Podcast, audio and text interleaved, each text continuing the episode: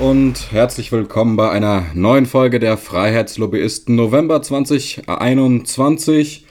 Ein durchaus trüber und grauer Tag hier in Bayern, aber wir sind ja da, um ein bisschen für Erheiterung und ein tolles Gespräch zu sorgen und ein bisschen Unterhaltung. Nach der ersten Folge im April 2019 sitze ich äh, hier zusammen mit dem Landesvorsitzenden der Jungen Liberalen Maximilian Funke Kaiser zu einer weiteren Folge des offiziellen Podcasts der Julis hier in Bayern. Servus, Max. Servus Dominik, ich freue mich auf unsere, ja, vermutlich letzte gemeinsame Sendung äh, der letzten Folge Freiheitslobbyisten. Soll natürlich nicht heißen, dass die allerletzte ist, aber äh, wir haben ja den Landeskongress jetzt dann im November vor der Brust. Definitiv in dieser Konstellation kann man, glaube ich, sagen, äh, äh, wird es bei den Freiheitslobbyisten wohl voraussichtlich keine neue bei Folge mehr geben. Freiheitslobbyisten, ne? Aber richtig, bei den, genau. ja. Wer weiß, was die Zukunft so bringt. Ja, genau, ne? genau. Wir, wir, wir, wir so. wissen das ja noch nicht. Ne? Aber jetzt machen so wir erstmal Freiheitslobbyisten, ne? Unser, genau. unser gemeinsames Baby hier. Genau, ja. Spannende Zeiten sind es auf jeden Fall. Na, du hast gesagt, Landeskongress. Ich denke, man kann sagen, es wird äh, der größte Landeskongress in der Geschichte der jungen Liberalen in äh. Bayern. Ja. Äh, das ist äh, eine Ehre und eine Herausforderung zugleich, wie wir alle wissen. Aber auf jeden Fall auch eine schöne Sache, wenn man äh, sich das zum Beispiel das Mitgliederwachstum bei den Julis, da kommen wir später ja noch drauf, anschaut und so weiter, sind es auch sehr gute Zeiten für die liberale Familie. Wie gesagt, November 2021, wir sind nach der Bundestagswahl am 26. 9., die wir alle äh, zusammen äh, in verschiedensten Konstellationen erlebt haben. Und äh, es ist natürlich auch so, dass wir dich nicht nur hier als Landesvorsitzenden der Jungen Liberalen hier in Bayern begrüßen können, sondern auch als frisch gewählter Bundestagsabgeordneter. Dazu auf jeden Fall nochmal herzlichen Glückwunsch, denke ich, kann man sagen. Merci, merci. Merci genau. beaucoup. Und, und äh, ja, da würden wir eigentlich auch gleich mal einsteigen. Nimm uns doch mal mit äh, auf diesen Weg äh, und zwar ab dem 26.09., wie du das äh, so erlebt hast, was äh, so deine Gefühlslage auch äh, vielleicht mal war und äh, natürlich auch die ersten Tage und äh, jetzt auch Wochen äh, im äh, Deutschen Bundestag. Mache ich sehr, sehr gerne. Also, Vielleicht fangen wir am äh, Tag der Wahl an, am 26. Äh, September. Das ist immer ein sehr besonderer Tag, so ein Wahltag. Ähm, ich war ja krass aufgeregt, aber das äh, ist, denke ich, auch normal. Ähm, da geht man Hast du Briefwahl gemacht oder bist du Hast du Briefwahl, gemacht Briefwahl oder gemacht, bist du tatsächlich, äh, ja. Ah, okay. Ja. Mhm. Aber möchte ich dazu sagen, ähm, das war tatsächlich so ein bisschen spitz auf Knopf. Also es äh, war bis zuletzt nicht ganz, glaube ich, nicht doch in die Wahlkabine muss, hört sich jetzt ein bisschen theatralisch an. Ne? Man ist auch schön in die Wahlkabine zu gehen. Aber mhm. ich war ja sehr viel in Bayern unterwegs über die Bayern-Touren und äh, bin ja umgezogen und da gab es Probleme beim Wahlamt hinsichtlich der Zusendung der Wahlbriefe oder des, des Wahlbriefs. Ich habe nur eine Stimme. Mhm. ähm, aber es hat am Ende funktioniert und das heißt, ich ähm, musste am Sonntag nicht äh, in die Wahlkabine zum Wählen, sondern habe schon gewählt gehabt. Ähm, ja, und äh, dann äh, die Wahlparty am Abend, dann ähm, natürlich auch viel, viel Presseanfragen am Abend auch noch. Die ähm, Leute, die ich eingeladen hatte, war letztendlich auch ein mega schönes Erlebnis. Obwohl ich zu dem Zeitpunkt auch bei der Hochrechnung oder der, der Prognose um 18 und den ersten Hochrechnungen, da war ich im Grunde schon ziemlich sicher drinnen, aber ja, wenn man, wenn man auch schon das ein oder andere erfahren hat, da ist man bis zuletzt vorsichtig. Das heißt, mhm. äh, ich bin dann irgendwann nach Hause, ähm, hab, ja, ich glaube, also effektiv null Minuten geschlafen, äh, hab aber wohl ein bisschen hingedöst und äh, bin dann, glaube ich, so um, um äh, 5 Uhr komplett wieder wach gewesen und um 6 Uhr äh, fing dann an, mein Handy zu klingeln und dann habe ich auch irgendwann gecheckt, dass der Bundeswahlleiter auf der Internetseite das vorläufige amtliche Endergebnis rausgehauen hat. Und äh, da mhm. stand dann mein Name drauf. Da habe ich es dann das erste Mal realisiert, beziehungsweise ähm, was dann schwarz auf weiß, dass ich reingewählt worden bin. Und in dem Moment, ja, ähm, fühlt man sich natürlich mega, mega happy, aber na natürlich hat man schon den Tag, der vor einem äh, steht, auf der Agenda und im Kopf. Ähm, in, insofern, dass man natürlich am gleichen Tag auch schon Fraktionssitzung hat und zwar nicht um die Ecke, sondern in Berlin. Das heißt, ich musste ja. dann gleich mich auf den Weg machen ähm, zum Flughafen, um nach Berlin zu kommen. Ähm, währenddessen schon sehr viel Presseanfragen gehabt, ähm, die dann alle auf nach den Flug äh, verschoben worden sind. Aus dem äh, Auto dann äh, die, die ersten Telefonate geführt. Dann äh, junge Gruppe, ähm, Fraktionssitzungen. Man bekommt dann seinen vorläufigen Abgeordnetenausweis. Ähm, man muss auch irgendwie in die Gebäude des Bundestages reinkommen. Das ist auch eine lustige Geschichte, weil wir haben so eine E-Mail bekommen vom Zentraldirektor der Fraktion auf was wir achten müssen. Und da wurde uns gesagt, dass Namenslisten ausliegen, also dass wir mit unseren normalen Personalausweisen in die Räumlichkeiten, die Gebäude des Bundestages reinkommen. Und ich wollte dann zum Paul-Löbe-Haus, weil wir, wie gesagt, Sitzung der jungen Gruppe hatten. Und äh, bin dann dahin und habe mir gedacht, ja, das probiere ich jetzt einfach mal. Bin ja davor noch nie äh, ohne Einlasskontrolle in den Bundestag reingekommen. Mhm. Und dann äh, habe ich da so meinen Personalausweis kommentarlos hingelegt. Und dann schauen die mich so mit großen Augen an ähm, und sagen, ja, der Gästeeingang ist um die Ecke. äh, bitte, bitte raus und um die Ecke rein. Wir, ah, ist das für Abgeordnete äh, auch? Also, ach, Sie sind die Abgeordnete. Ja, das hätten Sie uns sagen müssen. Ja, dann gehen Sie durch, ne, wo, wegen, wegen den Namenslisten. Mm, das hat dann aber auch ganz, alles ganz gut funktioniert. Ja, und dann die Tage darauf war natürlich viel los. Ähm, mit äh, den Gremiensitzungen am Dienstag, also Landesvorstand ähm, und äh, Landesgruppe und äh, ja, ist, ist ein krasses Gefühl. So richtig realisiert man es, glaube ich, noch immer nicht. Ähm, das wird mhm. ein bisschen dauern, das sagen auch äh, die äh, etwas älteren Kollegen, die jetzt schon eine Legislaturperiode drin sind oder auch schon mehr, dass man da ein bisschen braucht, um das zu realisieren. Aber es macht einen sehr, sehr stolz, da durch diesen Bundestag zu gehen und das erfüllt einen auch mit, mit ähm, sehr viel Demut und äh, man spürt auch die Verantwortung, die man jetzt hat, als einer von 736 Personen, jetzt mhm. die äh, politischen Geschicke des Landes der Bundesrepublik Deutschland mit zu, ähm, ja, mitzulenken. Das ist schon was Besonderes und ähm, da freue ich mich jetzt echt mega, mega auf die Arbeit. Also es ist richtig geil und äh, ich, ich habe mega Bock. Ja, da sagst du was Richtiges, wenn man dort äh, auch äh, ja, typischerweise irgendwie so als Tourist oder sowas da an Regierungsviertel unterwegs ist, dann äh, ist das schon was Besonderes. Aber wenn man dann noch die Möglichkeit hat, äh, irgendwie in den Räumlichkeiten sich äh, bewegen zu dürfen und so weiter, dann, dann äh, muss man schon sagen, ist das, ist, ist das ein krasses Gefühl. definitiv kenne ich ja auch aus den verschiedensten ähm, ja, Tätigkeiten, sage ich mal. Natürlich nicht als Abgeordneter, aber es ist äh, schon, es ist krass, kann man sagen. Und äh, man, man spürt auf jeden Fall, wie du gesagt hast, auch diese, diese, diese Demut und auch diesen ähm, ja, gewissen Stolz natürlich auch, aber, aber es ist was wirklich äh, Besonderes, kann ich äh, sehr gut nachvollziehen. Und äh, ja, jetzt äh, hast du natürlich sehr viele äh, kennengelernt aus äh, der Fraktion, natürlich aus der mhm. eigenen Fraktion. Andere Fraktionen sind äh, jetzt auch in, in, in, beachtlicher Größe ja auch in den Bundestag eingezogen.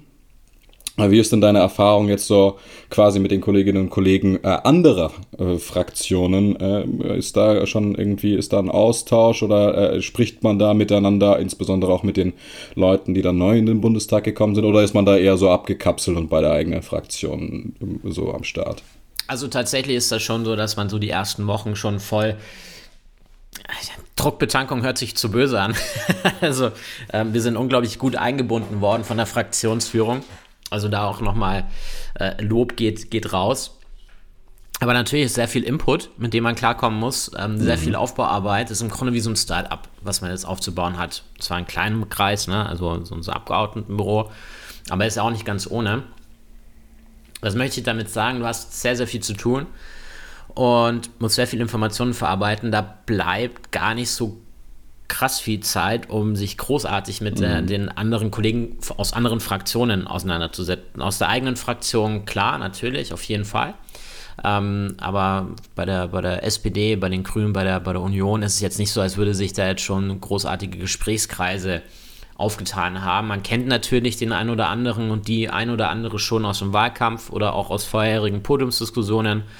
Also wenn man mhm. da durch den Bundestag spaziert, dann ist es immer wieder beachtlich, wie viele Personen man da eigentlich schon kennt und äh, immer mal wieder so Servus sagt. Aber es ist nicht so, als würde man sich da großartig jetzt im Sitzungssaal des Paul-Löbe-Hauses ähm, PLH 700 äh, zusammensetzen, um äh, hier gemeinsame Dinge zu machen. Ähm, da müssen wir jetzt erstmal die Koalitionsverhandlungen abwarten. Mhm. Aber ich denke, grundsätzlich ist jetzt schon gut, dass mehr junge Leute im Bundestag sind. Ich möchte allerdings auch dazu sagen, man muss jetzt auch nicht in den Glauben sich ähm, befinden, dass jetzt dadurch die große Revolution stattfindet. Also der Bundestag ist immer noch der Bundestag. Und mhm. ähm, die Strukturen, die man da vorfindet, sind sehr, sehr veraltet. Also ich habe das Gefühl, dass ich, äh, ja, auch wenn ich auf die Toilette gehen möchte, dass ich da ein Formular brauche. ähm, äh, ähm, gefühlt 10.000 Waschmaschinen schon bestellt, ne, für, für jeden kleinen Kack irgendein Formular auszufüllen. Und das äh, lähmt natürlich auch enorm. Ne? Aber, sicherlich auch die ähm, Größe des Bundestages mit der Verwaltung. Und, und, so und, die und, die Größe natürlich auch. Ich meine, jetzt haben wir nicht so viele Abgeordnete, wie eigentlich befürchtet wurde. Ne? Ähm, es wurde ja streckenweise bis zu 1000 Abgeordnete prognostiziert, ähm, obwohl man auch dazu sagen muss, da hat auch die ein oder andere Internetseite falsche Ergebnisse aus Bayern ähm, angenommen, äh, was die CSU angeht. Aber ich denke, Wahlrechtsreform, ich weiß nicht, ob wir dazu heute noch kommen, ist auch ein riesengroßes Thema, mit dem wir uns auch ja, in dieser Legislaturperiode auseinandersetzen müssen. Ich meine, Warum ist der Bundestag so groß? Wegen der CSU. Ne? also, um es mal so zu sagen, ähm, es ist ja auch so, also ich gönne jedem seinen Abgeordneten sein, sein Mandat, aber auch ähm, dieser Bundestag hat beispielsweise 16 Ausgleichsmandate drinnen wegen 134 Stimmen ähm, in München West, ähm, wo der Pilsinger gegen äh, Janicek gewonnen hat. Ähm, hätte der Janicek gewonnen, dann wären 16 Abgeordnete weniger im Bundestag. Das wissen mhm. gar nicht so viele. Ne? Und ähm, das ist natürlich ein Problem bei unserem Wahlrecht, dass wir wegen einer Partei, die CSU, mh, äh, den, den, den Bundestag so aufblähen, weil die CSU meint, sie sind halt die dicken Schokomokos und äh, können alles direkt ähm, äh, holen und äh, müssen da ähm, hier ein auf, auf dicke Hose machen. Die, das, die sind von der Anzahl von Personen absolut überrepräsentiert für das Gesamtergebnis, was sie bundesweit bekommen. Ne? Also hm. das, das, das muss man sich auch immer wieder mal vor Augen führen. Finde ich, find ich auch hart unfair gegenüber anderen Parteien. Aber ähm, ich gehe davon aus, dass man das in einer etwaigen Ampelkoalition, wie gesagt, wir wissen jetzt noch nicht, was am Ende rauskommt, aber ich denke, da kann man mhm. schon die ein oder anderen Drehschrauben ähm, ähm, Schrauben drehen, dass wir zu einer, zu einer Wahlrechtsreform kommen, die den Bundestag effizienter ähm, macht, zumindest von der Personenanzahl. Und da müssen wir natürlich auch in die Strukturen des Bundestages ran. Wenn wir über Digitalisierung sprechen, dann müssen wir natürlich mhm. bei der obersten Verwaltungsbehörde oder der obersten Repräsentanz unseres Staates, nämlich dem Deutschen Bundestag, anfangen. Ähm, der Fisch, der stinkt immer vom Kopf äh, äh, raus. Von daher ist das, denke ich, auch ein ganz, ganz wichtiger Punkt, den wir auch in dieser Legislaturperiode angehen müssen. Oh, ich denke auch, genau, dass es auch äh, unter anderem ja ein Punkt ist, der der verantwortungsvollen Steuergeldverwendung, kann man ja sagen. Ne? Ich meine, letztlich, äh, wer bezahlt das alles? Das sind ja alles wir. Und äh, ich denke schon, dass, äh, wie du gesagt hast, dass ja die Effizienz und die Arbeitsfähigkeit äh, durchaus ähm, sichergestellt werden äh, muss. Und wenn man sich, weiß nicht, äh, vielleicht der ein oder andere hat sicherlich auch die, die konstituierende Sitzung äh, gesehen, wenn man da den Plenarsaal gesehen hat, ähm, wie viele Stühle und so weiter da noch reingekarrt worden sind. Es ist enorm. Ne? Also. Ja, es sind jetzt, glaube ich, 30 Plätze mehr. Also das macht sich auch schon mhm. durchaus bemerkbar.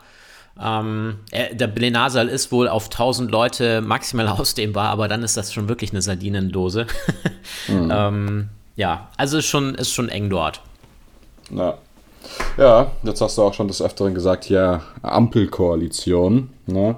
Das ist natürlich das, was gerade zurzeit äh, aktuell äh, ist. Äh, Gespräche sind äh, zurzeit am Laufen. Im Wahlkampf äh, war das ja sozusagen auch immer ein ja, nennen wir es mal Schreckgespenst, äh, was äh, seitens anderer Parteien dort aufgemacht äh, wurde. Also gerade dieses Spielchen Jamaika oder Ampelkoalition und äh, natürlich haben sehr viele auch immer äh, davor gewarnt, äh, dass eine Ampelkoalition schlecht sei für unser Land. Ähm, natürlich steckt da ein gutes Kalkül dahinter. Auch insbesondere hier in Bayern ist die Frage natürlich, wahrscheinlich perspektivisch hochrelevant, äh, wie das Ganze so sein äh, wird. Aber siehst du die Ampel als äh, Chance oder ist es äh, doch auch so, dass äh, sicherlich auch zum Beispiel bei uns in der Mitgliedschaft es äh, da verschiedenste Stimmen gibt, natürlich auch wie quer durch die Bevölkerung. Was äh, wären denn deine Erwartungen, beziehungsweise was äh, für ein Potenzial siehst du darin? Ich versuche das von das Pferd von hinten aufzusatteln. Ähm, fangen wir mhm. an. Ähm, die FDP hat das zweite Mal in Folge ein zweistelliges Ergebnis bekommen. Das heißt, ähm, die Bundesrepublik Deutschland, die Bürgerinnen und Bürger wollen eine starke FDP im nächsten Deutschen Bundestag. Ähm, Punkt 2. Rot-Rot-Grün wurde verhindert. Das heißt, eine linke Mehrheit gibt es nicht in Deutschland. Darüber bin ich sehr, sehr froh. Mhm. Und dann gab es sehr, sehr lange in den ersten Wochen ähm, zwei Möglichkeiten, Jamaika und Ampel. Mhm. Man hat sich, und ich denke, das ist auch richtig so, mit den Grünen zuerst zusammengesetzt, um zu sondieren, was sind so Gemeinsamkeiten, was kann man gemeinsam durchsetzen, weil man ähm, egal in welcher Konstellation die beiden kleinsten Parteien gewesen wären. Und ähm, ich meine, ich war ja auch in den, in den Gremiensitzungen mit drinnen. Jamaika war nie vom Tisch. Ähm, man hat nur gesagt, aufgrund der Konstellation und der Situation bei der Union geht man jetzt erst in die Gespräche rein bei der, bei der Ampel, mit der Ampel. Ähm, aber Jamaika war, war nie vom Tisch. Der Keks war nie gegessen, der lag weiterhin auf dem Tisch. Der, der den äh, Keks gegessen hat, war, war Markus Söder. Und, es ähm, gab ja eine, eine gewisse Geburtstagsfeier oder sowas. Äh, so dass ja. Gesprächstermine dann erstmal nicht zugesagt werden konnten. Ah, ja, genau, genau, genau. 80. Geburtstag von, von Edmund Stoiber. Ja, genau. Ja, nee, hast du recht. Ähm, also, das, das muss man in der Gesamtkonstellation auch immer wieder mit berücksichtigen, warum es jetzt auch zu dieser Ampelkoalition kommt. Na? Ähm, ich meine, wir müssen uns schon ehrlich machen, wir, wir sondieren da mit zwei linken Parteien. Aber ähm, wenn wir uns die Gesamtkonstellation anschauen, dann müssen wir uns darüber im Klaren sein, dass es so wie es ist nicht weitergehen kann. Ich weiß Phrase ähm, und, und äh, Wahlkampf, aber so ist es halt nun mal. Die Union ist aktuell handlungsunfähig. Das bekommt man auch immer wieder mit, wenn man im Bundestag unterwegs ist. Also die sind schon hart mit sich selber beschäftigt. Das ist richtig krass. Und so man so machen, bleibt halt jetzt auch nichts anderes übrig als die Ampelkoalition. Aber ich bin davon überzeugt, dass wir in dieser Ampelkoalition echt gute Politik machen können. Ähm, zum einen, dieses Sondierungspapier zeigt, dass wir gesellschaftspolitisch echt einiges reißen können. Also gesellschaftspolitisch wird das, denke ich, eine Koalition, wenn sie zustande kommt, die ähm, eine, eine, eine gesellschaftspolitische Modernisierungsagenda in die Wege leiten kann, die seit Jahrzehnten so nicht gesehen worden ist, die auch mit einer Union nicht umsetzbar gewesen ist. Und man sieht auch den Impact der FDP bei der Wirtschaftspolitik. Klar ist, wir können hier nicht unsere Wirtschaftspolitik umsetzen, aber ähm, man, man, sieht schon durchaus, dass wir ähm, hier versuchen oder auch versucht haben und auch weiterhin versuchen, dass wir keinen, keinen krassen Linksrutsch in Deutschland ähm, bekommen, ja. äh, nicht noch mehr Steuern, sondern dass wir auch immer wieder auf die wirtschaftliche Vernunft pochen, ähm, dass das Geld, was wir hier ausgeben, auch erstmal ähm, erwirtschaftet werden muss. Stichwort Startups ist da auch ein Thema neue Technologien. Und ich denke, und das ist auch wichtig. Warum wurden wir mitunter auch gewählt, vor allem auch aus der jungen Generation, wegen Modernisierung und Aufbruch? Ne? Ähm, Digitalisierung, unsere Bildungspolitik, ähm, auch eben diese wirtschaftlichen ähm, Perspektiven. Ich denke, da können wir ähm, schon gemeinsam auch mit, mit den beiden Parteien ähm, diese, diese, diesen Aufbruch und diese Modernisierung in die Wege leiten, die, die bitter notwendig sind. Also lange Rede, kurzer Sinn. Dass Ampel jetzt kommt, hat ähm, mitunter auch ähm, gehörig was mit, mit, mit Markus Söder zu tun. Ähm, aber die Ampel ist äh, per se nichts Schlechtes, sondern kann sehr, sehr Gutes mit sich bringen. Mhm. Ähm, vor allem, wenn viel FDP im Koalitionsvertrag wiederzufinden ist. Ja, das äh, kann man, äh, denke ich, äh, durchaus zustimmen. Ich denke auch, dass, das ist meine persönliche Meinung, dass diese Zuspitzung etwas äh, schwierig ist, dass man äh, gewissen Parteien äh, quasi immer erstmal das Schlechte zureden möchte. Das kennen wir ja historisch auch. Für was wir Liberale immer so alles äh, ähm, den Kopf herhalten äh, müssen oder mussten. Ne? Wir, erinnern wir uns an die erste Folge der Freiheitslobbyisten, wo wir über diese typischen Stereotype gesprochen haben, die es ja auch gegenüber der Liberalen gibt. Die gibt es natürlich auch äh, gegenüber anderen Parteien. Aber im Kern äh, kann man ja, glaube ich, sagen, und damit haben wir auch den Wahlkampf gemacht, es muss äh, dafür gesorgt werden, dass in Deutschland wieder eine Politik äh, der sogenannten Mitte ähm, äh, stattfinden kann, was ja dann in dem Sinn ähm, vielleicht die Klammer spannt um das, was du gesagt hast, ja eine, eine Erneuerung der sozialen Marktwirtschaft äh, mit äh, auch äh, typisch äh, jungliberales Thema, dem Aufstiegsversprechen irgendwie auch verknüpft ist. Und warum soll das nicht mit den, Grünen und auch äh, der SPD gut funktionieren können? Ich meine, ich meine, im Kern sollte das, zumindest könnte man ja meinen, auch deren Interesse sein. und zudem natürlich auch noch die anderen Fragen, die da, äh, du so angerissen äh, hast. Ja, lassen wir es, glaube ich, erstmal dabei äh, bewenden äh, bei der Ampel. Ich denke, ähm, ähm, zu gegebener Zeit wird es dann ja da entsprechende Presse, äh, öffentlichkeitswirksame Statements auch wieder geben. Und äh, wir dürfen auf jeden Fall gespannt sein, wie es äh, mit den Liberalen dann im Bund weiter geht. Jetzt warst du ja Kandidat hier in äh, Bayern gewesen, Spitzenkandidat der jungen Liberalen hier in Bayern. Und äh, hattest vorhin auch kurz schon gesagt, ähm, äh, mit den Bayern-Touren ähm, etc. warst du da natürlich sehr äh, eingebunden und ich meine auch, wir hatten schon mal uns darüber unterhalten, wie viel Zeit denn da so für das ehrenamtliche Engagement, das muss man nochmal betonen, ehrenamtliches Engagement ist das und äh, nicht bezahlt. Wie viel Zeit denn da so investiert wird? Was äh, glaubst du? Ähm, hm, wie sah dein Arbeitstag aus, beziehungsweise wie viel Zeit hast du denn mhm. so tatsächlich jetzt in diesen Wahlkampf investiert? Ähm, darüber habe ich tatsächlich noch gar nicht gesprochen. Ich weiß nicht, ob das die Leute wissen. Ähm, also grundsätzlich die letzten vier Jahre und auch die Jahre davor alles ehrenamtlich. Ne? Und ich habe das ja auch immer neben meinen Firmen gemacht. Ne? Der ein oder andere weiß ja, dass ich nicht nur Landesvorsitzender war oder bin, sondern dass ich ja Unternehmer bin. Also mhm. personale Verantwortung, Wertschöpfung äh, generiert habe. Ähm, mhm. und ähm, Kunden ähm, zufrieden halten musste.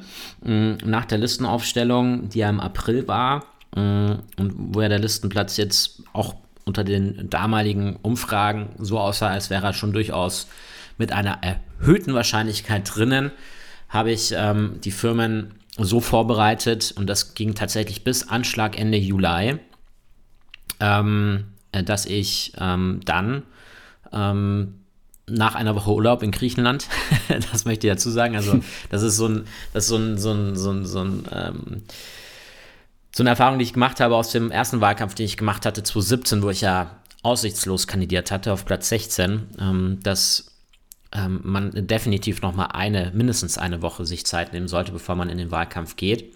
Aber danach äh, war das ein Fulltime-Job. Also ich habe nichts anderes gemacht außer Wahlkampf. Mhm. Und ähm, ja, war sehr, sehr anstrengend. Ich ähm, habe auch einen anderen Wahlkampf gemacht als manch anderer, weil ich keinen eigenen Wahlkreis hatte. Es hatte zur Folge, dass ich sehr, sehr viel unterwegs war, also sehr, sehr viele Kilometer hinter mich gebracht habe. Ähm, streckenweise auch nicht wusste, in welcher Stadt ich gerade war. Aber es war mega cool, war eine, war eine klasse Erfahrung. Ich glaube, das hat auch echt ordentlich was gebracht, weil wir auch bei den jungen Leuten ja auch in Bayern ein sehr, sehr gutes Ergebnis bekommen haben.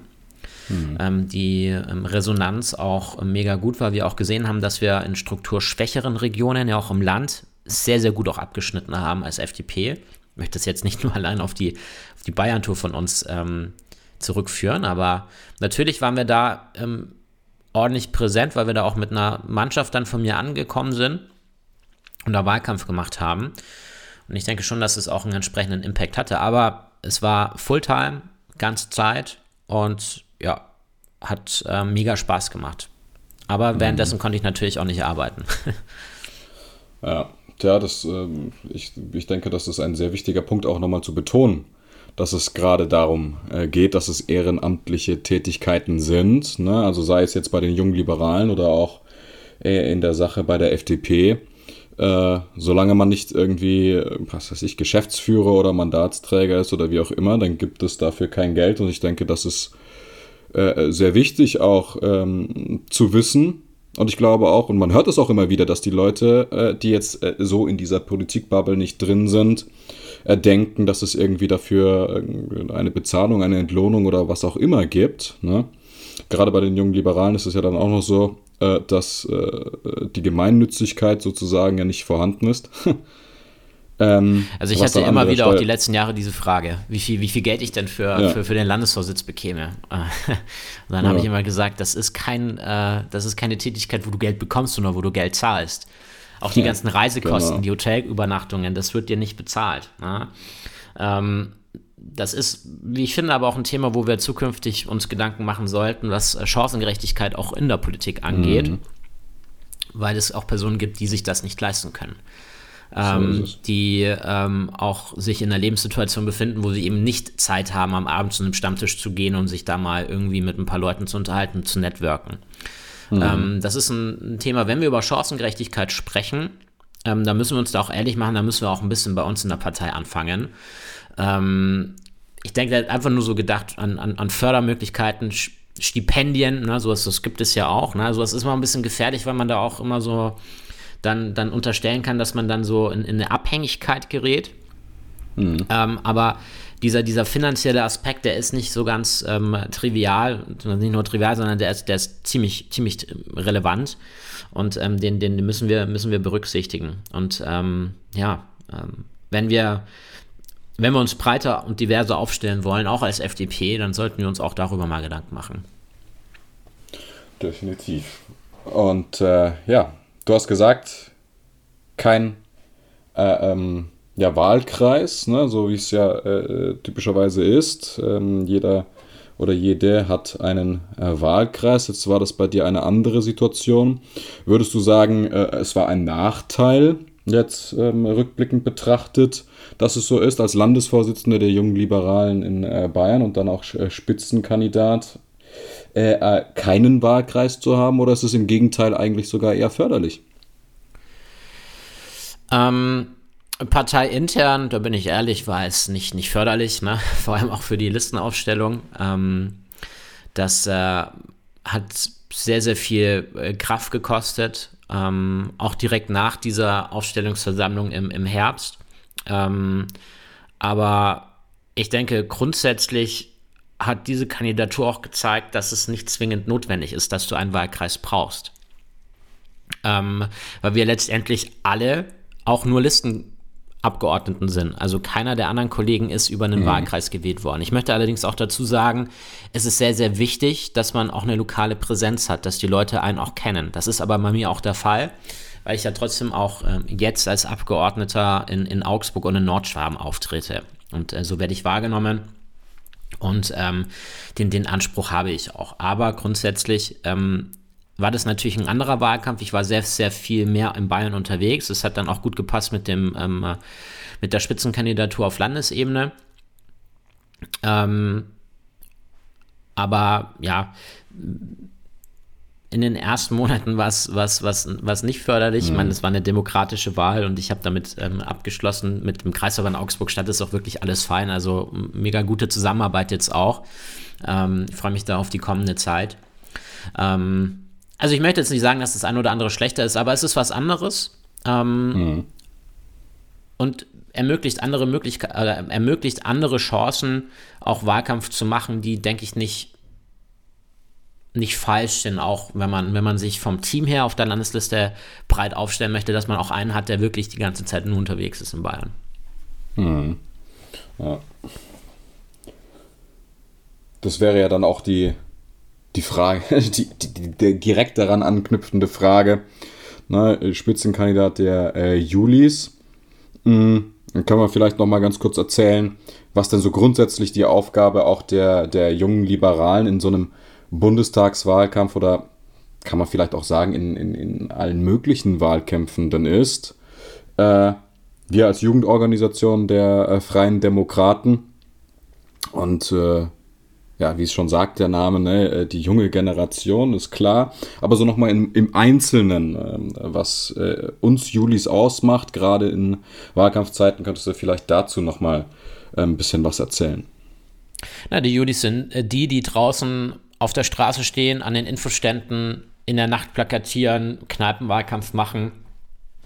Die Julis spielen einen sehr, sehr gehörigen, eine sehr, sehr gehörige Rolle in einem solchen Wahlkampf. Und das wird auch weiterhin so sein. Ich hoffe, das wird auch weiterhin so sein. Vor allem auch mit den vielen, vielen neuen Leuten, die wir auch bei den Julis haben. Da gehen wir, glaube ich, später noch drauf ein. Ähm, das heißt, Präsenz in der analogen Welt, aber natürlich auch in der digitalen, ne, was ähm, Kommentierungen angeht, was äh, die Abwehrung von Shitstorms ähm, angeht. Und ähm, wenn man sich jetzt auch das Wahlergebnis anschaut und auch die Beurteilung der anderen Parteien über das Wahlergebnis der FDP, dann wird da schon auch immer wieder gesagt, dass wir im digitalen Bereich sehr, sehr gut aufgestellt sind. Ja, und ich sehe das mhm. auch immer wieder, auch im Vergleich zu anderen Abgeordneten, jungen Abgeordnetenkollegen im, im Bundestag von anderen Parteien, dass wir auch als Einzelpersonen, als Einzelabgeordnete oder als Einzelkandidaten einen sehr, sehr großen Fokus auch auf die sozialen Medien legen. Ja, und ähm, jeder ist Multiplikator. Und ähm, diese Multiplikatoren, die haben wir im sozialen Raum. Ähm, und ich denke, das ist auch so ein Teil des Erfolges. Und da haben wir als Judis natürlich auch gewisse Ansagen gemacht und ähm, gehen, auch immer, gehen auch immer vor. Ähm, schieben vielleicht auch mal einen Riegel davor, was, was TikTok angeht. Ne? Ähm, Gibt es ähm, jetzt, jetzt auch zwei äh, Personen bei uns in Bayern von der FDP, die da sehr, sehr krass unterwegs sind. Ich möchte das jetzt nicht, nicht beurteilen an dieser Stelle, die aber auch sehr, sehr große Reichweiten oder drei, äh, die, die sehr, sehr große Reichweiten generieren. Hm. Aber dieser soziale Raum, der ist sehr, sehr wichtig. Und ähm, da denke ich, haben wir Julis spielen auch weiterhin eine sehr, sehr große Rolle. Ne? Und ähm, auch mit der Ansprache, ähm, mit dieser gewissen Authentizität, ähm, den, den Leuten zu begegnen, den jungen Leuten auch zu begegnen, ähm, da, da, da, da, schaffen wir auch einfach eine gewisse Nähe, äh, die mhm. vor allem dann eben auch die jungen Leute dazu bringt, der FDP die Stimme zu geben. Und ich denke, das haben wir auch bei der Bundestagswahl gesehen. Wir sollten uns ehrlich machen, das war jetzt nicht hundertprozentig nur Julis, das war auch Christian Lindner, weil er ähm, auch als Person ähm, ja, Kultfigur ist, ne? ähm, auf etwaigen Instagram-Seiten und ähm, in, in, in, vielen, in vielen Gruppen. Ähm, aber wir sollten uns da auch nicht kleiner machen. Die Julis haben da auch einen ordentlichen Teil dazu beigetragen. Mhm, ja, das äh, kann man ja so sagen. Ähm, manch andere äh, sagen ja, es ist skandalös, dass äh, so viele junge äh, Menschen äh, die FDP gewählt haben und äh, man könne es quasi gar nicht verstehen, wie sowas sein könne. Nur Stichwort äh, Fridays for Future und dann jetzt im Nachgang die Wahlergebnisse zur Bundestagswahl. Na, da, darauf hast du ja schon angespielt man darf die Liberalen wohl äh, gerade bei der jungen Generation nicht unterschätzen und nicht alles ist äh, quasi Fridays for Future oder äh, wie soll man das zusammenfassen? Ja, die Zukunft in Deutschland ist offensichtlich und glücklicherweise nicht links.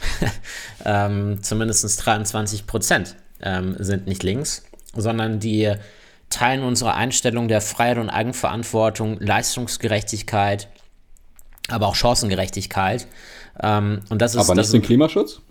Ja, und natürlich auch, ja, natürlich, ne, Klimaschutz gehört auch mit dazu. Wir haben das beste Klimaschutzkonzept. Das, auch deswegen wurden wir gewählt. Ne? Also auch das müssen wir immer wieder auch ähm, ansprechen, weil die Grünen immer für sich beanspruchen, die besten Klimaschutzideen zu haben, was einfach nicht stimmt. Wenn man sich auch mal, also ich möchte jetzt kein Public Shaming von etwaigen Koalitionspartnern machen, aber wenn man sich mal ähm, das anschaut, dann ist es halt einfach nur die weitere Subventionierung von den erneuerbaren Energien es ist ja auch klar, dass wir mehr erneuerbare Energien brauchen, aber wie kriegen wir das, das, das ähm, systematisch, ne, von, von, von, vom, vom Rahmen her, äh, bekommen wir das hin?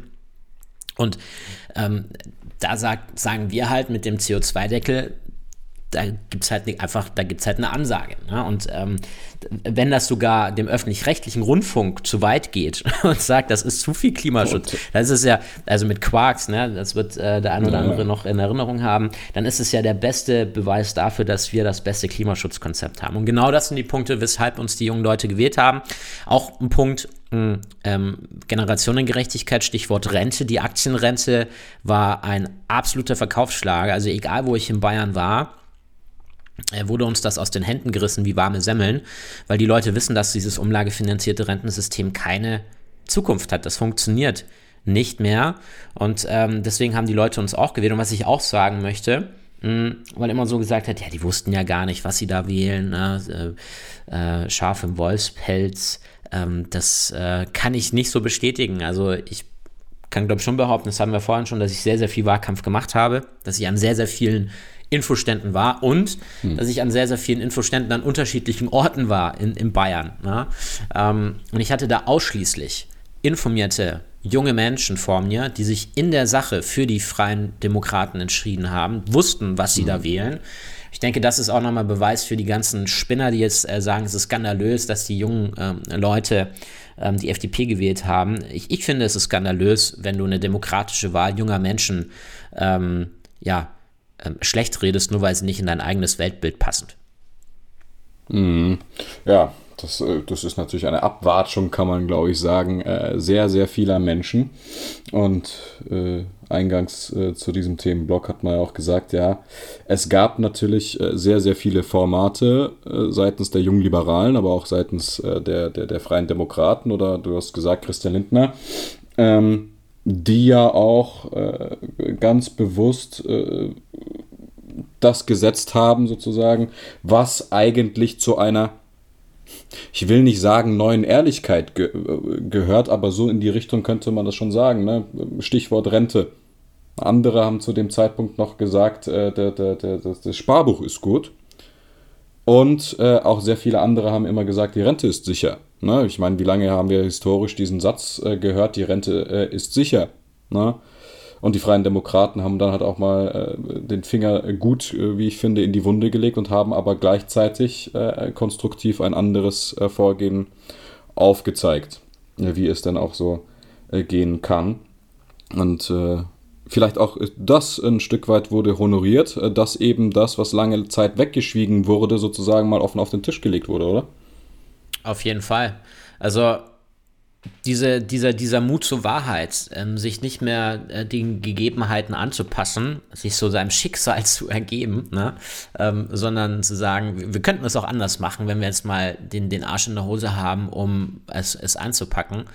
Mm, und das ist natürlich auch ein Thema. Und ich denke, was, was auch gut ist, ähm, wir, denke ich, auch ein bisschen gelernt haben von, von 2017, weil wir damals auch so ein bisschen noch und auch zu Recht ähm, 2013 in Erinnerung hatten. Ne?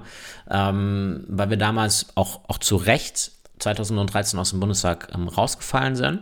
Mm, aber damals haben wir so ein bisschen gesagt, wir, wir nehmen jetzt diese Themen Wirtschaft und ähm, na, Kapitalismus und so weiter, nehmen wir gar nicht so sehr in den Mund, na, ähm, sondern konzentrieren uns auf andere Dinge.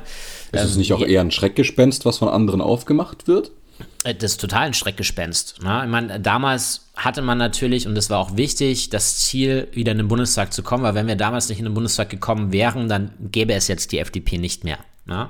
So ehrlich muss man sich auch machen, wenn wir gerade über mhm. Ehrlichkeit sprechen. Ja, Aber auch mit dieser, mit diesem, mit diesem Stand auch im Bundestag, mit diesem neuen Selbstbewusstsein, was wir haben, können wir natürlich jetzt ganz anders auch auftreten und ähm, Dinge ehrlich ansprechen, die nicht funktionieren.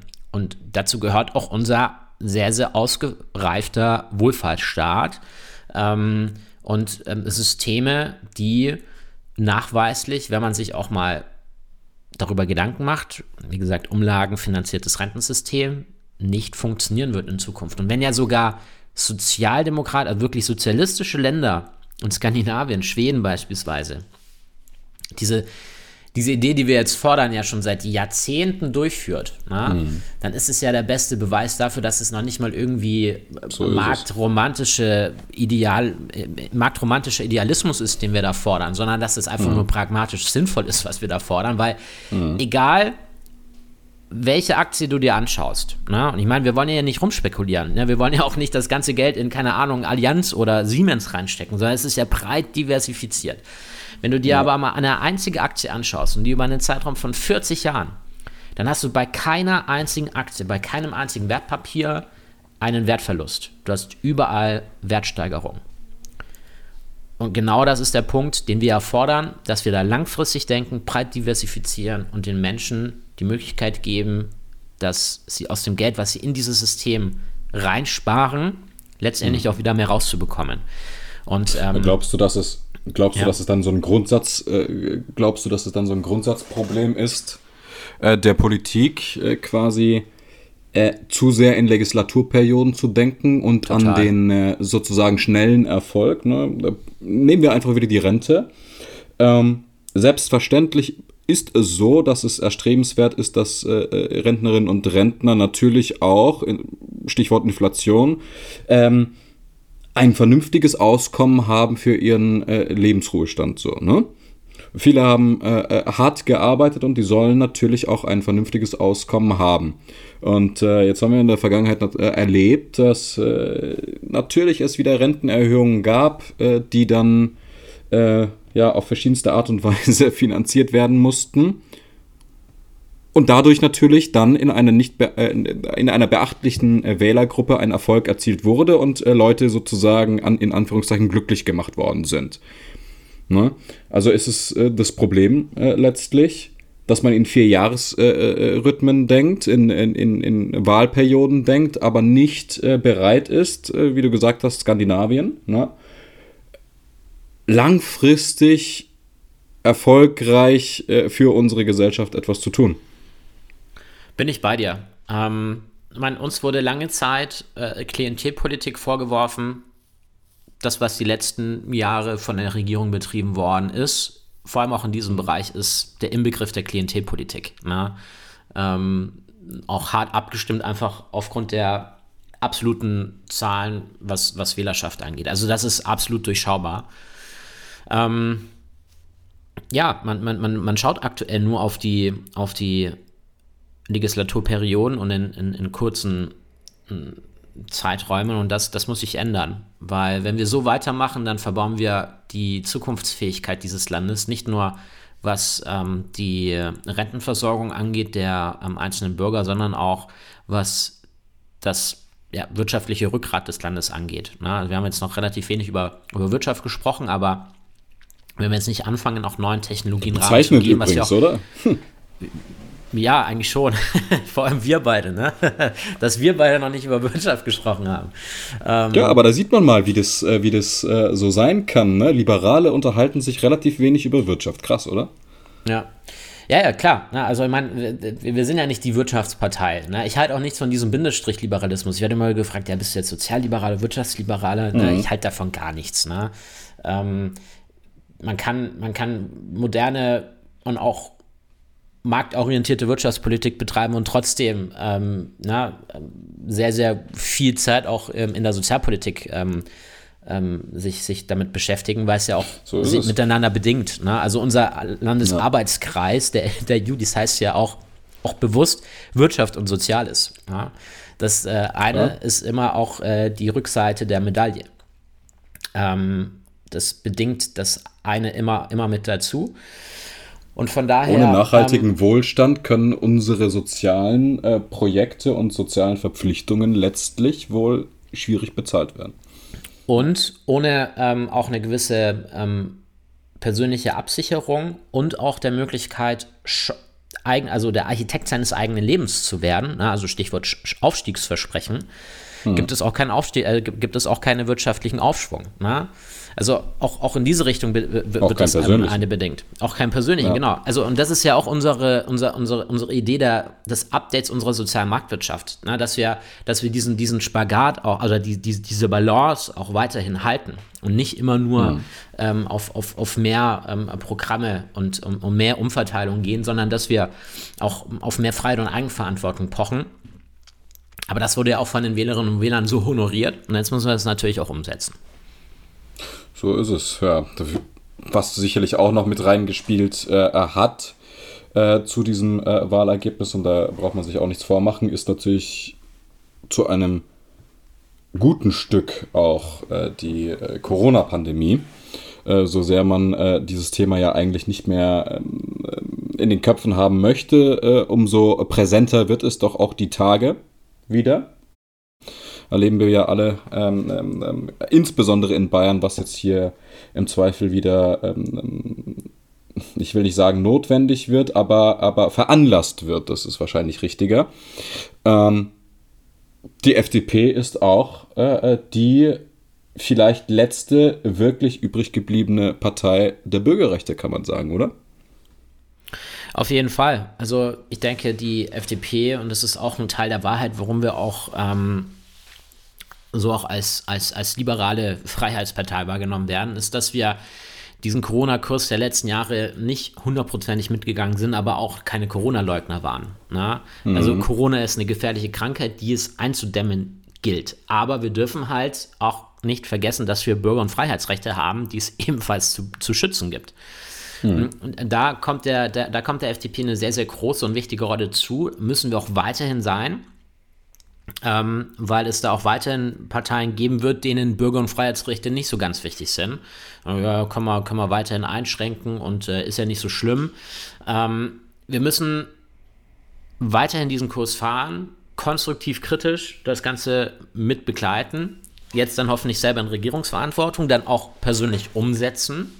Aber da werden wir auch schon ähm, die, den, die, die Diskussion haben, ähm, beziehungsweise schon gehabt haben, je nachdem wann der Podcast ausgestrahlt wird, hinsichtlich der Verlängerung ähm, epidemischer Lage nationaler Tragweite. Ähm, und haben da aber ja auch die, die, die, die, die Möglichkeiten noch zumindest bis zum 20. März, ähm, dass die Bundesländer ähm, noch einzelne Maßnahmen ergreifen können, dann aber mhm. auch Schluss ist. Ne? Dann auch dieser Freedom Day kommt. Und ich denke, das ist eine sehr verantwortungsvolle ähm, ähm, Politik, die wir da gerade eben äh, betreiben, vor allem eben auch aufgrund der ähm, steigenden Infiz im, im, im, äh, Inzidenzen, aber trotzdem mhm. eben einem Markus Söder die Möglichkeit zu nehmen, uns wieder hier in den Lockdown zu sperren, ne? weil das würde der lieben gerne sofort machen. Mhm. Tja, ja, ich denke auch, dass, äh, dass äh, es essentiell ist, dass wir, wie soll man sagen, im Zweifel zu einer anderen Normalität äh, zurückkehren können, die sicherlich auch die eine oder andere Umsichtigkeit der Bürgerinnen und Bürger auch ähm, bedarf. Aber letztlich werden wir wohl klarkommen müssen mit einem Virus, das wir tja, vielleicht noch unsere Generation lang äh, uns äh, begleiten wird. Vielleicht. Niemand weiß es, aber wie du gesagt hast, es gibt auch ähm, andere soziale Verantwortungen oder auch wirtschaftliche Verantwortungen, um das Soziale wieder ermöglichen zu können. Ähm, was in die Gesamtabwägung mit äh, einbezogen werden äh, muss. Und ich glaube äh, tatsächlich im Laufe dieses Jahres haben sehr viele gesehen, wer sich dafür stark macht, äh, für diese gesamtheitliche äh, Betrachtung. Mm, und vielleicht spielt das auch zu einem gewissen Teil entsprechend auch in unser sehr starkes Wahlergebnis mit ein. Mhm. Und vielleicht auch dann gerade in das äh, Wahlergebnis auch äh, bei äh, der jungen Generation, äh, die eben auch gesehen haben, dass es dort auch denkbare Alternativen gibt. Und eins vielleicht noch gesagt, es ist garantiert nicht so, dass es den äh, jungen Leuten nur darauf angekommen ist, wieder mal in einen Club gehen zu können, ein bisschen feiern zu gehen zu können oder was auch immer, was äh, ne, ja, andere da erzählt haben. ja, ja, unsere Dame von der Süddeutschen Zeitung. Was da, denke ich, auch wichtig ist, ähm, diesen Wert Freiheit, mhm. den, den, den, darf man nicht als Selbstverständlichkeit ansehen. Er sollte selbstverständlich sein, mhm. der Wert Freiheit, er ist aber in einem Staat nicht selbstverständlich. Und umso wichtiger ist eine stark liberale Partei, die diesen Wert der Freiheit verteidigt. Guido Westerwelle hat mal in einer sehr, sehr beeindruckenden Rede beim Bundesparteitag 2011 gesagt, die Freiheit, die stirbt immer scheibchenweise. Und so ist es auch. Ähm, was die Vorratsdatenspeicherung angeht, was die Überwachungsmaßnahmen angeht. Na, da haben wir auch bei uns in der FDP Bayern mit Sabine Leutherer-Schnarrenberger eine, die Grand Dame der, der Freiheitsrechte auch. Mhm. Ähm, und ich denke, das hatte schon so eine, gewisse, so eine gewisse Renaissance, weil den Leuten aber auch mal wieder bewusst wurde, dass diese Freiheit, die sie haben, keine Selbstverständlichkeit ist. Und da müssen wir auch mal uns ehrlich machen. Ähm, wir leben in einem, in einem freien demokratischen Land, war aber auch nicht lange so. Ne? Also ähm, mhm. Äh, war, war, aber auch mal anders früher. Ne? Also, und es gibt auch andere Länder auf der Welt, wo du eben nicht diese Freiheiten hast, die wir haben. Ja, und umso wichtiger mhm. ist, dass wir unsere Freiheit verteidigen, dass wir unsere Demokratie verteidigen, dass wir alle Demokratiefeinde klein machen, uns dagegen stellen, zu Wort melden, eine wehrhafte Demokratie sind gegen mhm. ähm, Personen, die ähm, unsere demokratische, ähm, unser, unser demokratisches Deutschland abschaffen wollen, ähm, da, da auch den, den Riegel vorschieben, ähm, was ja auch gerade unter Corona ähm, zugenommen hat. Ne? Da denkt man jetzt an die ähm, Proteste, äh, wo die Leute dann ähm, in den Bundestag versucht haben reinzu, reinzukommen, äh, den zu stürmen. Ähnliches, was ja auch in Washington passiert ist. Das sind Tendenzen, die müß, müssen uns aufhorchen lassen. Da müssen wir darauf achten und wir dürfen, wir dürfen diese Freiheit und diese Demokratie nie als Selbstverständlichkeit annehmen und sehen, sondern wir müssen alle als Bürger, Bürgerinnen dieses Landes diese Freiheit und diese, diese, dieses Land, wie wir es haben, verteidigen gegen, ihn, gegen ihre Feinde. So ist es. Und es geht äh, nach innen und natürlich auch nach außen.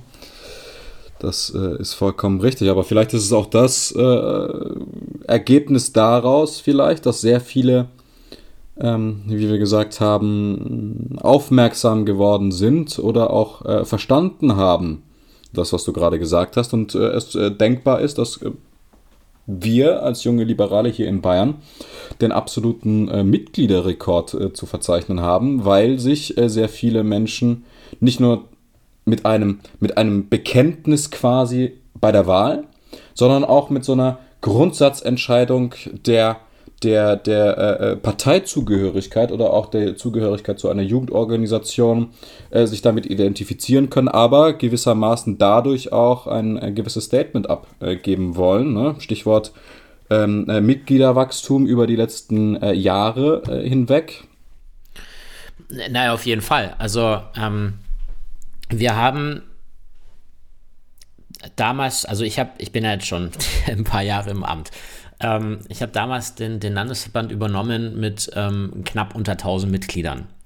Ähm, ich glaube 900, 900 irgendwas. Ne? Mhm. Da sind noch ein paar nach. Also wahrscheinlich waren es zu dem Zeitpunkt auch schon 1000, ne? Ähm, aber die Masse an Aufnahmeanträgen muss natürlich auch erstmal abgearbeitet werden. Äh, Grüße gehen übrigens raus an unsere großartige Landesgeschäftsführerin Selina Reich, die auch, auch heute noch einen grandiosen Job macht, äh, auch seitdem äh, im Amt ist. Ähm, aber wir sind mittlerweile doppelt so groß.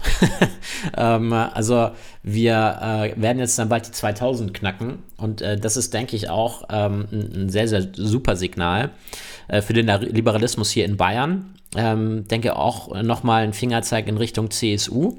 Man, mhm. Wir müssen uns natürlich auch darüber im Klaren sein, dass allgemein mehr Leute sich auch für die Politik interessieren, mehr in die Parteien einsteigen. Also auch andere Parteien haben ja. Zuwächse, was die Mitglieder angeht.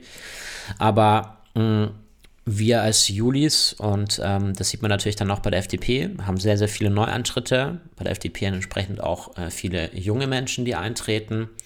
Und ähm, ich denke, das ist auch so mal so, so, so ein quantitatives, messbares äh, Zeugnis für ähm, eine sehr gute Politik, die wir in den letzten Jahren gemacht haben ähm, die bei den Leuten angekommen ist und die eben gesagt ähm, hat, der Liberalismus ist essentiell in einem freiheitlichen, demokratischen Staat wie Deutschland. Wenn man auch äh, sich anschaut, wie oft äh, die Freien Demokraten, sagen wir mal, auf der Bundesebene auch äh, Mitglieder Höchststände äh, vermeldeten konnten, jetzt ähm, über das Jahr hinweg. Das ist schon äh, beachtlich und das ist natürlich äh, ein sehr, sehr gutes Zeichen auch ähm, äh, für uns äh, hier, für unsere Gesellschaft in Deutschland, wenn man denn äh, eine gewisse Liberalität im Denken auch hat. Genau. Ist es dann deiner Meinung nach auch damit einhergehend, dass es eine Richtungsentscheidung äh, in, in Deutschland äh, gibt, äh, so wie es oftmals im äh, Wahlkampf gesagt wurde? Oder glaubst du, das äh, spielt da so die große Rolle eigentlich gar nicht?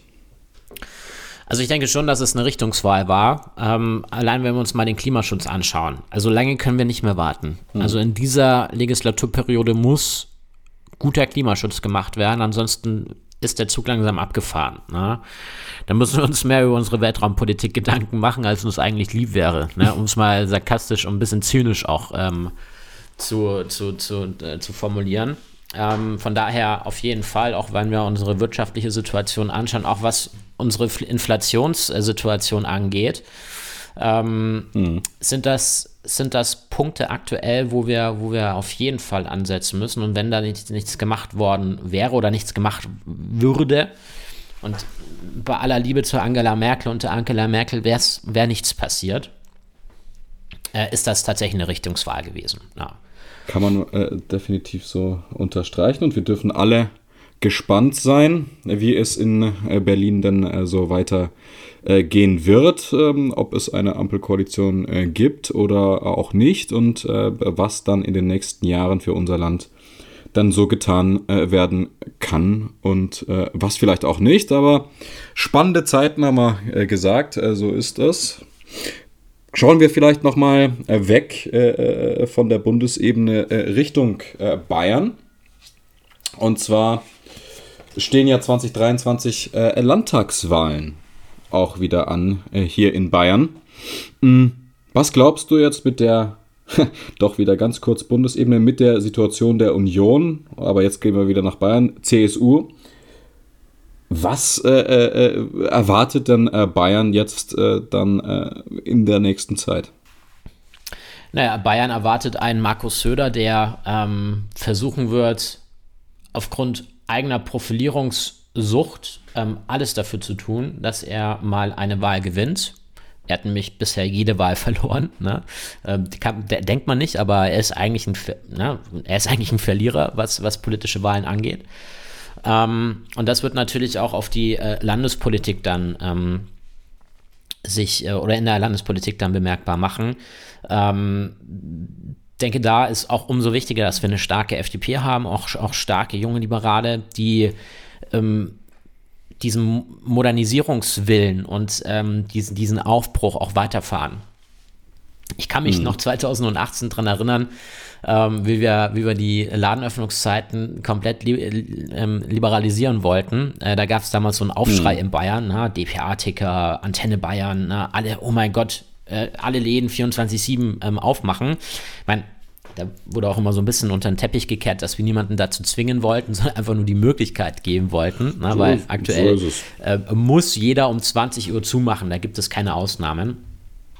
Mhm. Ähm, aber was ich damit meine, diese diesen Mut, auch mal in Bayern Themen anzusprechen, die auch, auch in, in Bayern absolut atypisch sind, ist, denke ich, sehr, sehr wichtig. Und das haben wir auch 2018 sehr bewusst gemacht, ähm, dass wir hier auch gesellschaftspolitische Themen angesprochen haben, die vielleicht auch ein bisschen der Zeit voraus waren, die aber auch irgendwann kommen werden. Also das, das wird irgendwann kommen.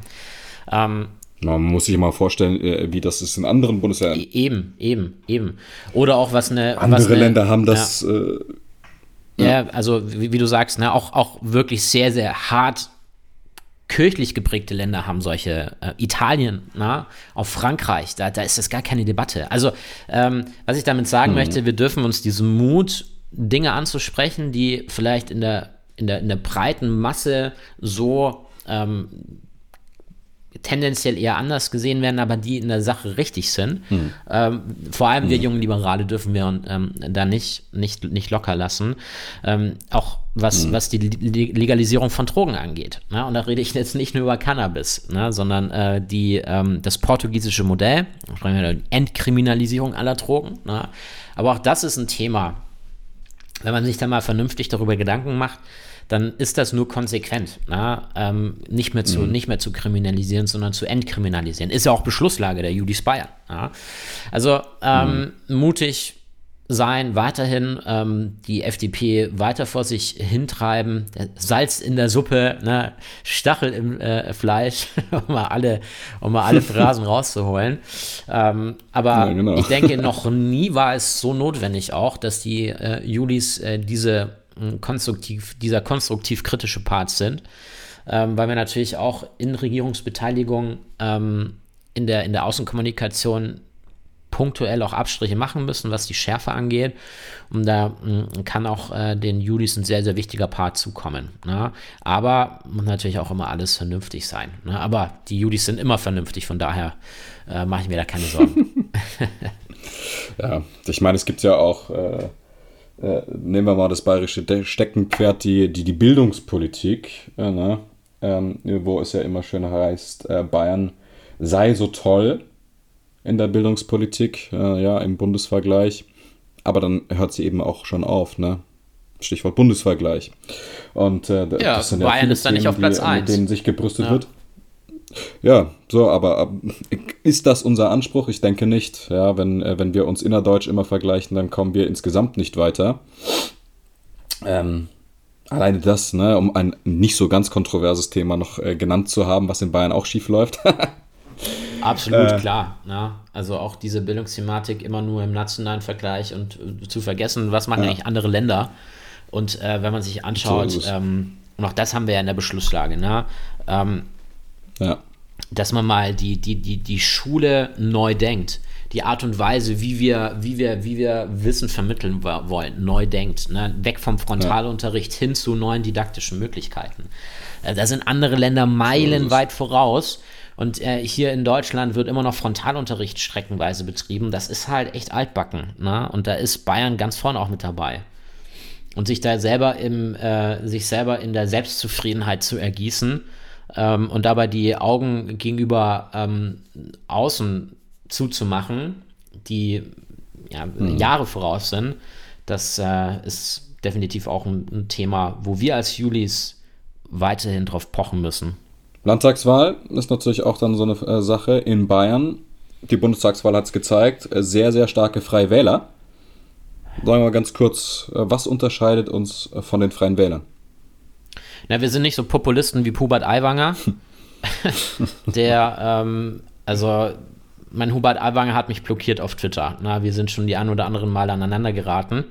Ähm, was uns unterscheidet, wir sind eine liberale Partei, die, die, die, die Freien Wähler ähm, nicht. Na? Wir ähm, wollen auch immer den Gesamtkontext im, im, im Blick haben. Also was haben Auswirkungen auf Bundeslandesebene? Den Freien Wählern ist erstmal wichtig, was auf kommunaler Ebene passiert. Ich meine, kommunale Ebene ist essentiell. Mhm. Wir Liberale sind ja auch eine, eine, eine Partei, die auch mehr kommunalpolitisch ähm, machen wollen. Da haben wir, und da müssen wir uns auch ehrlich machen, noch Nachholbedarf. Mhm. Aber äh, lange Rede, kurzer Sinn, die Freien Wähler ähm, sind eine, eine, konservative Partei. Ja, straight konservativ im Zweifel die genau straight konservativ sind, ähm, die total unangebracht, ich meine, jeder kann bei einer Bundestagswahl antreten, aber wie ich finde, total unangebracht bundespolitische Ansprüche stellen, ähm, die man aber auch auf dem Schirm haben muss, weil viele Leute ähm, auch immer wieder sagen, ja, Freie Wähler ist gleich Freie Demokraten, die das auch vom Wording her nicht so ganz checken. Ähm, no offense, aber ähm, viele sehen dann diesen Unterschied auch von, von, von, von, von, der, von der Formulierung auch nicht. Mhm. Deswegen auch sagen, wir gehen wieder mehr auf Liberale und FDP als auf Freie Demokraten. Ähm, aber wer liberale, freiheitsliebende, äh, zukunftsorientierte, generationengerechte, äh, aufstiegsversprechende äh, Politik haben möchte, der muss äh, die FDP wählen. Ja, da haben wir äh, das, äh, warum man die FDP wählen sollte, auch hier in Bayern in einem Satz. Und äh, definitiv ist es so. Man kann es nur äh, jede, jedem und jeder ans äh, Herz legen. Schaut doch mal äh, in die verschiedenen Wahlprogramme auch. Das ist immer ein guter Rat. Nicht nur den Wahlomat, der, der hat seine Berechtigkeit. Ähm, aber gerne mal in die Programme obwohl reinschauen. Man auch, obwohl man auch den mit Vorsichtigkeit genießen muss. Ne? Genau, also, klar. Ähm, hinsichtlich nicht von den, aber von den, von den Thesen. Ne? Und ähm, die sind streckenweise schon tendenziös. Und da muss man sich, und das ist echt ein wichtiger Punkt, man muss sich die Begründungen der Beantwortungen anschauen. Ne? Es ist, ist, immer ratsam, wichtig. wenn man die Gesamtheit äh, äh, wirklich wissen möchte und eine kluge Wahlentscheidung treffen möchte. Wie du sagst, nicht. Äh, auf jeden Fall die Begründung lesen, aber es gibt auch immer schön irgendwelche, wenn man nicht viel lesen möchte, Kurzwahlprogramme und so weiter. Und dann ist es äh, auch sehr leicht erkennbar, dass freie Wähler nicht gleich freie Demokraten sind, dass es dann einen enormen Unterschied gibt. Ja, Max, äh, ich denke, äh, wir als äh, Liberale haben äh, noch ein großes Potenzial. Du hast gerade auch gesagt, auf kommunaler Ebene äh, natürlich. Ähm, wo wir noch äh, sehr viel zu tun haben. Ne? Ähm, Landtagswahlen stehen vor der Tür. Eine äh, Bildung der Bundesregierung steht auch an, in welcher Konstellation auch immer. Potenzial äh, ist da. Äh, das Ergebnis bei den jungen Leuten hat äh, macht Mut. Und auch äh, der durchaus dadurch erkennbare Reformwille und Modernisierungswille in unserem Land. nie gab es mehr zu tun. Damit ist die FDP angetreten bei dieser Bundestagswahl. Wir werden es beobachten. Du wirst äh, das Ganze im Bundestag äh, hautnah äh, miterleben, was da noch so kommen mag. Und äh, ja, Jetzt haben wir eine sehr lange Zeit äh, im äh, Landesvorstand der Jungen Liberalen Bayern gemeinsam äh, verbracht. Mhm. Kurzer Rückblick vielleicht noch. Was waren denn für dich äh, persönlich jetzt auch als Landesvorsitzender deine Highlights? Ja, also vier Jahre ist eine lange Zeit und ich bin auch ähm, ehrlich, ich äh, mache das auch nicht, also na, ich gebe diesen Landesvorsitzenden auch nicht so, so gerne ab, ne? obwohl ich dazu stehe, ähm, äh, Trennung Amt und Mandat, ähm, weil es mir immer unglaublich viel Spaß gemacht hat. Es ist aber auch wichtig ist, dass es auch ein ähm, Generationenwechsel stattfindet. Äh, neue Leute, frische Leute auch in, ähm, in die Verantwortung kommen und den Landesver Landesverband vielleicht auch mit einem anderen Spin ähm, ähm, führen, ähm, mit, mit, mit anderen Prioritäten. Ähm, möchte nur gesagt haben, dass, dass, dass ich jetzt nicht so einer bin hier, der, der hier mit Pauken und Trompeten sagt, äh, endlich weg, sondern es ist schon also es hat schon Überwindung gekostet, es dann auch auszusprechen. Ich meine, es war auch immer klar, wenn ich in den Bundestag komme, dann werde ich nicht mehr Landesvorsitzender und nicht mehr als Landesvorsitzender antreten. Aber mhm. es nochmal auszusprechen, ähm, macht auch was, weil es halt auch vier Jahre in meinem Leben waren, die, die besonders waren. Ähm, und die äh, unglaublich ähm, ereignisreich waren. Die Highlights ähm, definitiv die Landtagswahl 2018 ähm, was mir im Kopf geblieben ist, ist äh, tatsächlich dieser Landesparteitag mit, der, mit dem Beschluss des Wahlprogramms, wo mhm. als Julis ja durchaus ähm, einen gewissen Stempel aufgedrückt haben, was ja retrospektiv was da passiert ist, kann man noch mal die kann man noch mal die erste Folge hören, darum ging es dann genau. schon auch nochmal. genau.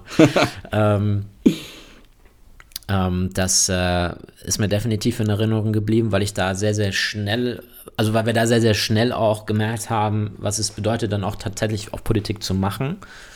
Ja. Ähm, was mir ebenfalls in Erinnerung geblieben ist, ist dann der Wahltag oder der Wahlabend, wo wir bis, ähm, ich glaube, halb zwei in diesem Pavillon in, äh, oder in dieser Location in München waren und auf, dem F auf der F5-Taste ähm, die, die neuen Zahlen aus äh, dem äh, Stimmkreis Münchenland Nord uns ähm, geholt haben. Also nördlich, nördliches, nördliches München.